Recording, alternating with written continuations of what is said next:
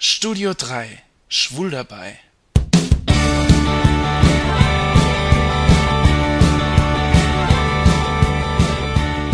Hallo Leute, hier ist der Jan aus dem Studio 3 in Saarbrücken. Ja, wie ihr es hört, meine Stimme ist ein bisschen lediert. Mich hat die Grippe erwischt.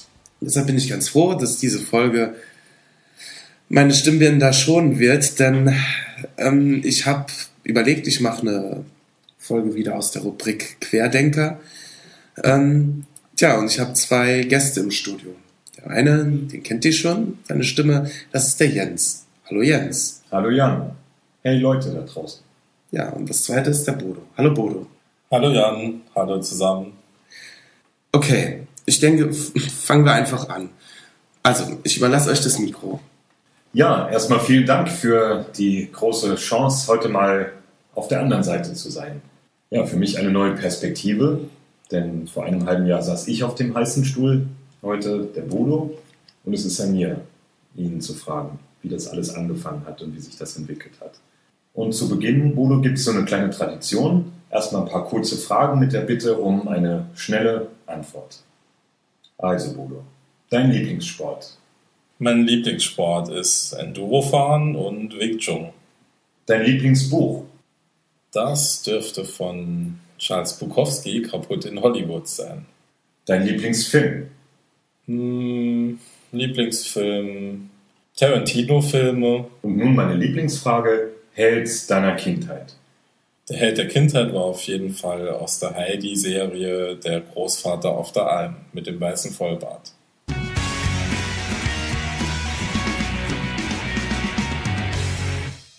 Bodo, so als Kind der 70er, das war ja schon anders als jetzt. Kannst du dich erinnern, wie das war, als du zum ersten Mal bemerkt hast, du bist anders als die anderen? Du interessierst dich eben nicht so für Mädchen.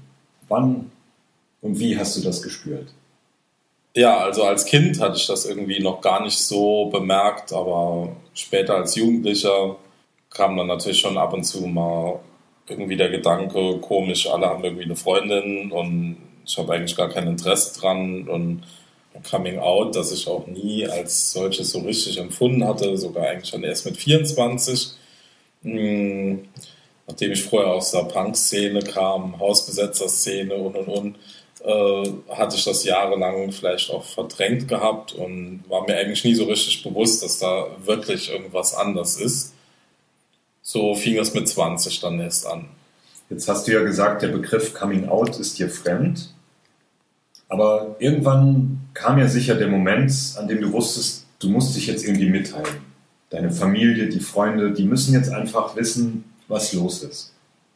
Mhm. Was war in dieser Phase so dein auf der einen Seite schönstes Erlebnis, mit dem du am wenigsten gerechnet hast, und auf der anderen Seite eben auch das schlimmste und schlechteste Erlebnis?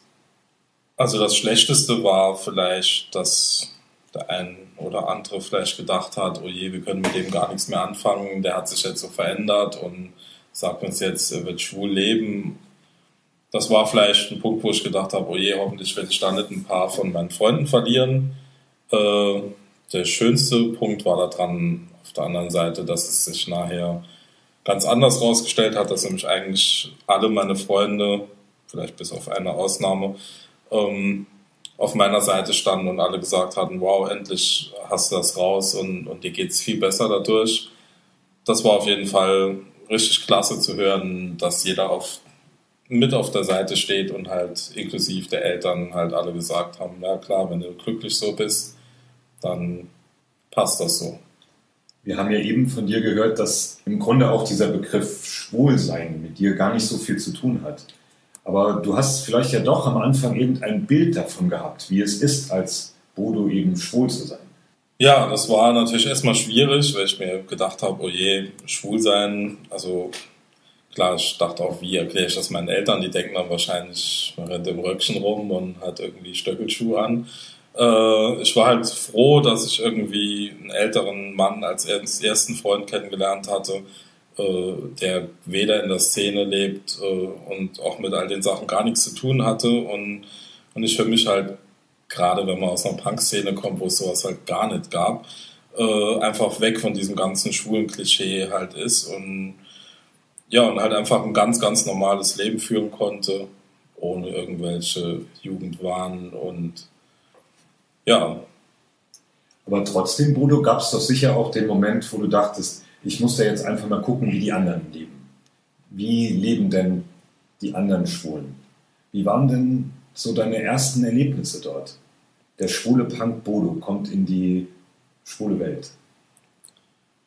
Ja, also die erste Zeit hat mich das durch meinen Partner noch nicht so interessiert gehabt. Äh, fing dann später halt mal an, dass ich natürlich dann doch mal neugierig wurde und habe gedacht, ich muss doch mal gucken, was da so gibt und habe dann erst festgestellt, dass es da überhaupt eine riesen Szene gibt. Und klar, Internet hat das natürlich sehr vereinfacht. Äh, und habe auch dann erst gemerkt, dass es halt die ganzen schwulen Bars und Saunen, Parkplätze, Kinos, alles Mögliche gibt. Hm, habe dann für mich auch die Bärenszene entdeckt, die am Anfang sehr faszinierend war, äh, hat mich aber dann später dann doch nicht mehr so gereizt, weil mir das auch schon wieder zu szenehaft war und auch dort halt die Leute wieder so viel Wert drauf legen, wer wirkt jetzt wieder wie auf die anderen und mit abgeschnittenen Baumfällerhemden und gestylten Bärten und und und und die waren mir auch letztendlich dann doch alle zu jung und habe mich deswegen auch nochmal von der Szene so verabschiedet. Das ist natürlich jetzt ein Punkt, den sicher alle Hörer unbedingt jetzt mal genauer beleuchten wollen. Du hast ja eben bei der Frage nach dem Held deiner Kindheit Heidis Opa genannt und eben nicht Peter, wie vielleicht einige andere. Erzähl doch mal, was muss ein Mann äußerlich haben, dass du ihn anziehend findest? Ja, also für mich muss ein Mann schon mal ein Mindestalter von 60 aufwärts haben, was jetzt bestimmt für einige ziemlich merkwürdig klingt. Jungs da draußen, einige von euch sind jetzt raus. Ja, tschüss. ja, also ähm, bevorzugt mag ich eigentlich ältere Herren, die wenig mit der Szene zu tun haben. Also eigentlich am liebsten so ein Mann von nebenan. Das kann jetzt ein Bankdirektor sein, kann aber auch der Bauer aus dem Nachbarort sein ganz egal, einfach einen älteren Mann, der eigentlich recht normal wirkt erstmal. Das ist die äußere Seite. Aber es gibt doch sicher auch innere Werte und Vorstellungen, die du an den Älteren besonders schätzt, die du bei Jüngeren nicht finden könntest. Wie würdest du das fassen? Ja, also wichtig ist für mich, dass, dass man einfach mit dem älteren Mann ein schönes Leben zusammen, eine gute Zeit zusammen verbringen kann äh, ohne dass sie irgendwelchen Sachen hinterherrennen wie Kleiderstil und ähm, ich muss schnell zum Friseur und dies und das und äh, wie gucken jetzt alle Leute auf mich. Die, die ich kenne, die ganz, ganz normal und ohne Szene einfach zu Hause als älterer Herr leben, die sind eigentlich glücklich, egal ob sie jetzt verheiratet und bi sind oder ganz offen schwul leben. Aber die leben einfach ihr Leben, wie sie das schon immer vorher gemacht hatten und müssen halt nicht ständig irgendwelchen Jugendwahn hinterherrennen. Udo, wie sieht dein Beziehungsalltag aus? Wie lässt sich das Leben als jüngerer Mann mit einem wesentlich älteren? Das ist sicher etwas, was viele von uns jetzt interessiert. Ja, also ich lebe schon seit über zehn Jahren mit meinem jetzigen Partner in einer glücklichen Beziehung und ähm, wir haben uns halt gedacht, wir leben in getrennten Räumen, haben also jeder seinen eigenen Wohnraum. Äh, das erleichtert es auf jeden Fall, dass wir den großen Altersunterschied und auch demnach die unterschiedlichen Interessen halt sehr schön trennen können. Das heißt, jeder kann seinen eigenen, seine eigenen Sachen ausleben und äh, von Musik über bei mir mit Videospielen, Computersachen und, und, und Motorradsport, was bei meinem Freund dann vielleicht Garten, Pflanzen, Klassikmusik sein kann. Ähm, ja, das war für uns auf jeden Fall wichtig, dass jeder seine eigenen Freiheiten hat und äh, so hat das auch bisher wunderbar funktioniert. Was kann ein jüngerer Mann im Zusammenleben von einem wesentlich älteren Mann lernen? Ja, also mir gibt ein älterer Mann in einer Beziehung auf jeden Fall besonderen Halt und auch Sicherheit im Leben. Äh, den ich vielleicht von einem jüngeren Mann mir nicht so vorstellen kann, zumindest schon gar nicht mit so Szene-Leuten. Äh, da würde ich mich einfach nicht so zu Hause fühlen. Und vielleicht durch ihr straightes Leben, was ja doch viele Ältere haben und führen, ähm, gibt es da halt einfach was, ja, wo man sich einfach zu Hause fühlt. Eine gar nicht so schöne Erfahrung für viele von uns, das kennst du sicher auch aus deinem Freundeskreis, ist ja das zunehmende Älterwerden. Weil viele sich eben schon ja mehr definieren als der nie älter werdende Junge, der immer nur Muckis hat, der immer frisch aussieht, der toll ist, der die neuesten Sachen tragen kann. Aber aus deiner Sicht kann ich mir vorstellen, muss das doch wesentlich gelassener sein, älter zu werden. Ja, auf jeden Fall. Also meine Freunde haben zumindest nie irgendwie das Problem, dass sie anfangen müssen, blonde Strähnchen in die Haare zu färben, in der Hoffnung, dass sie dann jünger wirken oder irgendwelche modischen Turnschuhe haben zu müssen und so. Ähm, ich denke, das macht es auf jeden Fall sehr viel einfacher, wenn du, ja, wenn du einfach leben kannst, wie du eben bist und lebst deine selben Hobbys, deinen Musikgeschmack, alles einfach aus, so wie es vorher vor dem schwulen Leben auch schon war, ohne dass man sich irgendwie verstellen muss, in der Hoffnung, dass man dann in der Szene irgendwie akzeptiert wird. Und das ist jetzt egal, ob das jetzt hm, irgendwelche Boy-Szene oder Bären-Szene ist. Also in der Bären-Szene habe ich den Eindruck, als wäre das kein Stückchen besser.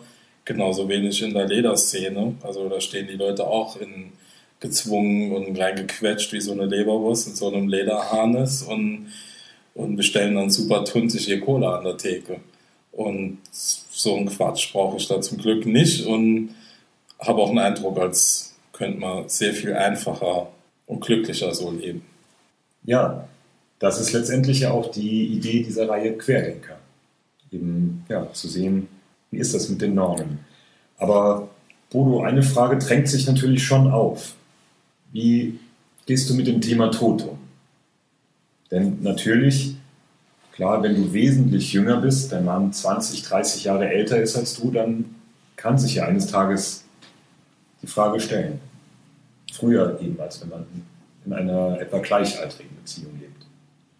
Ja, das auf jeden Fall. Also damals, als ich meinen ersten Freund kennengelernt hatte, war ich 24 und er war 68. Das ist natürlich ein enormer Altersunterschied ähm, ist auch leider mittlerweile verstorben, aber ähm, ich denke halt, letztendlich stellt sich die Frage nicht, ob das Sinn oder keinen Sinn macht, so in die Zukunft zu denken, weil ähm, ich meine, erstens kann es eh nicht ändern, weil wenn ich halt auf Männer stehe, die halt mindestens 60 schon sein sollen, mit weißem Haar und, und Bart, dann stellt sich die Frage einfach nicht, äh, gehe ich so eine Beziehung ein oder nicht, sondern ich lebe die halt einfach und muss dann halt mit der entsprechenden Situation halt klarkommen, auch wenn die vielleicht dann weniger schön sein kann. Aber auf der anderen Seite lebe ich jetzt schon glücklich zehn Jahre zusammen oder schon über zehn Jahre und ähm, denke, habe damit auch schon eine schöne lange Zeit mit jemand verbracht, die vielleicht viele andere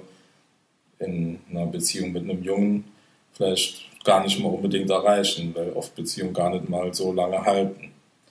Ich denke auch, jetzt wird der ein oder andere Hörer vielleicht ins Kissen heulen und denken, zehn Jahre, das habe ich noch nie geschafft.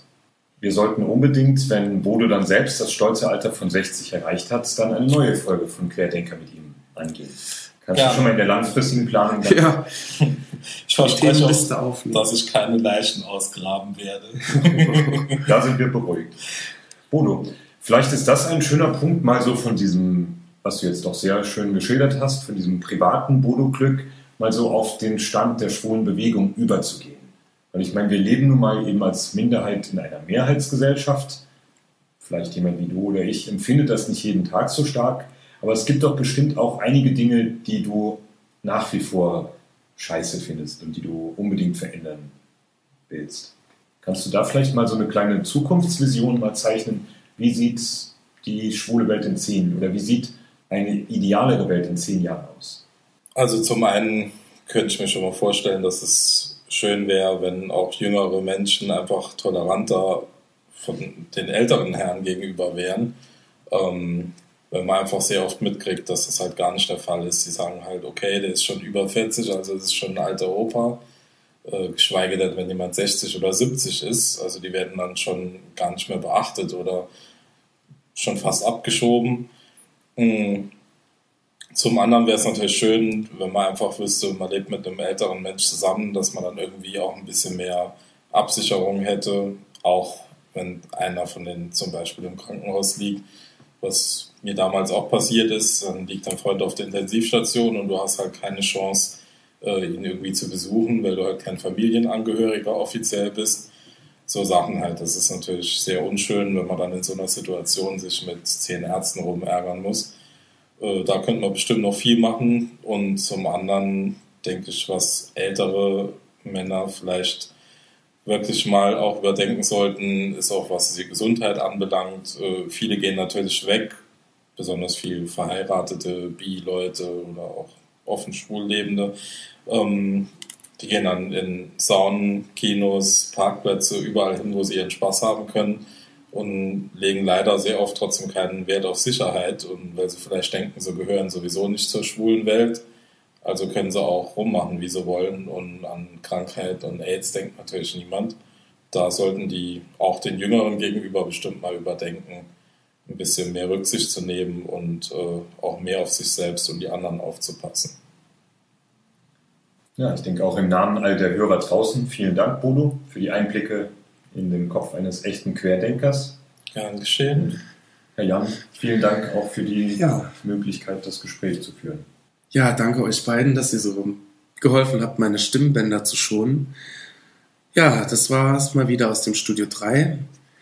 Auch bei dieser Querdenker-Folge möchte ich euch nochmal ganz herzlich um Kommentare auf meiner Homepage bitten. Seid ihr mit Bodo einer Meinung?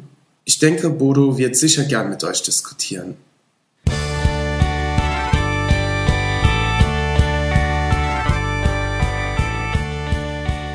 Ist denn Enduro?